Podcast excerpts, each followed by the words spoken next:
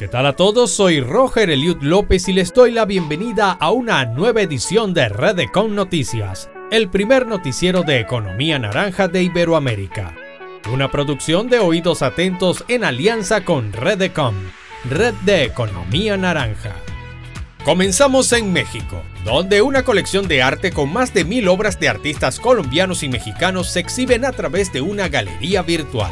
Mariana Muñoz con los detalles. Grupo Sura le dio la bienvenida a su colección de arte a más de mil obras, entre ellos grandes artistas de México y Colombia como Diego Rivera, Fernando Botero, Frida Kahlo, Rafael Coronel, entre otros. La exposición ha sido puesta a disposición del público a través de su galería virtual con el fin de fomentar espacios artísticos a la mano del espectador.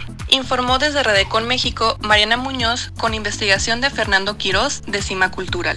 Pasamos a Guatemala donde nuestra corresponsal Brenda Santizo nos brinda detalles sobre la condecoración a cuatro talentos de esa nación centroamericana con la Orden de las Artes y las Letras que otorga el Ministerio de Cultura de Francia.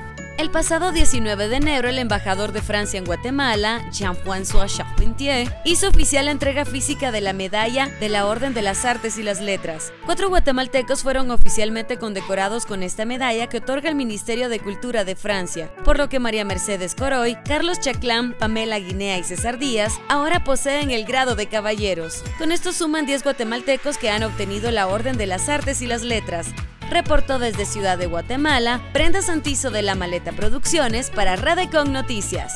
Entramos en materia musical desde Honduras, donde una nueva producción musical se estrenará el próximo 14 de febrero. Isabel Monzón nos presenta un adelanto.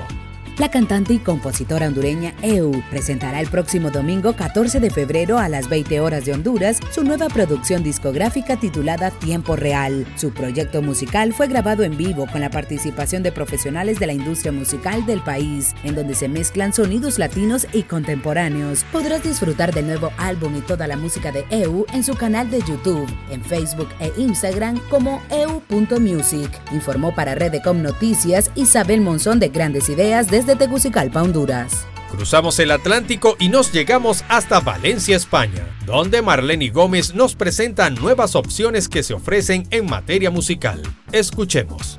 Les Arts, en cabeza del patronato de la Fundación Palau de Les Arts, Reina Sofía, abre sus puertas nuevamente a la ópera, la zarzuela, la danza, la sinfónica, el flamenco y las artes musicales. Toda la programación podrán encontrarla en lesarts.com es. Informó para Redecon Noticias Marlene Gómez desde Valencia, España. El teatro infantil es un arte escénico que requiere de mucha imaginación y creatividad para hacer que los más pequeños de la casa experimenten la fantasía hecha realidad. Es la propuesta que nos ofrecen desde Venezuela con la obra Una aventura en el bosque, que se realiza bajo medidas de bioseguridad. Pero dejemos que su director Jesús Rondón nos haga la invitación.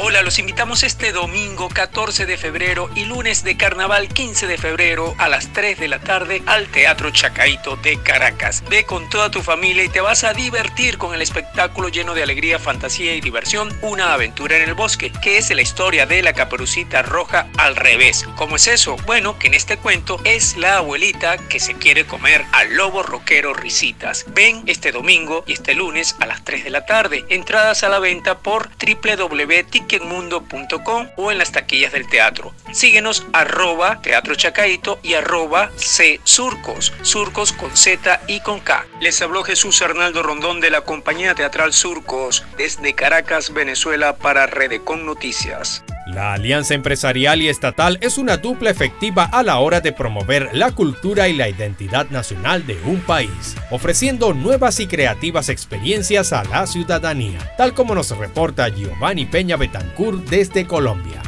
Chocolates Jet, hoy en día una marca ícono en Colombia, al ser la primera chocolatina de origen masivo en dicho país y la cual ha hecho parte de las familias colombianas por más de 50 años, ha creado un maravilloso álbum que junto con el Ministerio de Cultura busca promover en los colombianos el orgullo por la diversidad y el patrimonio cultural. Fomentando su valoración y protección. Con dicho nuevo álbum se realizó un ejercicio conjunto de sensibilización y reconocimiento para enriquecer la memoria de los colombianos con expresiones de su patrimonio cultural, material e inmaterial. Si quieres explorar el álbum Jet virtual y descubrir una Colombia sorprendente, puedes ingresar a album.chocolatesjet.com y disfrutar así de la belleza representada en categorías como naturaleza sorprendente, diversidad cultural, cocina sorprendente, música sorprendente, lugares sorprendentes y planes sorprendentes. Un álbum que sin duda alguna se convierte en una carta de navegación para propios y extranjeros en Iberoamérica a la hora de conocer y disfrutar el maravilloso mundo de las regiones colombianas. Les informó Giovanni Peña Betancur para Redecon Noticias desde Medellín, Colombia, el epicentro de la cuarta y quinta revolución industrial. La creatividad e ingenio aunado al buen uso de la tecnología sin duda logran resolver problemas y necesidades, y más si se trata de proteger al medio ambiente. Tal es el caso de un ladrillo hecho a base de desechos que se desarrolla en Perú. Álvaro Molina nos informa.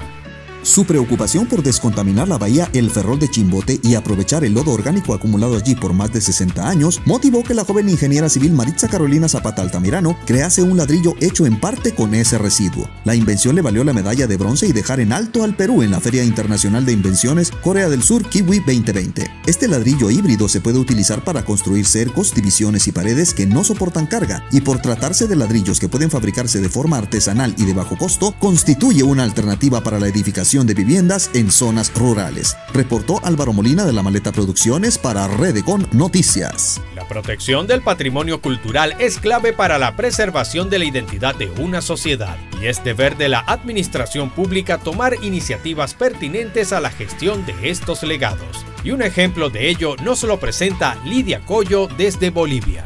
El municipio de Potosí gestionó recursos para iniciar con la restauración de la casa del gestor cultural Armando Alba, cuyo natalicio se recordó ayer. Desde la Dirección de Patrimonio se informó que este año se realizaron las inscripciones del proyecto en dos ministerios para convertir este bien patrimonial en el Museo Mediática Armando Alba. Para Redecon Noticias les informó Lidia Coyo de Radio La IHB de Bolivia, Cochabamba.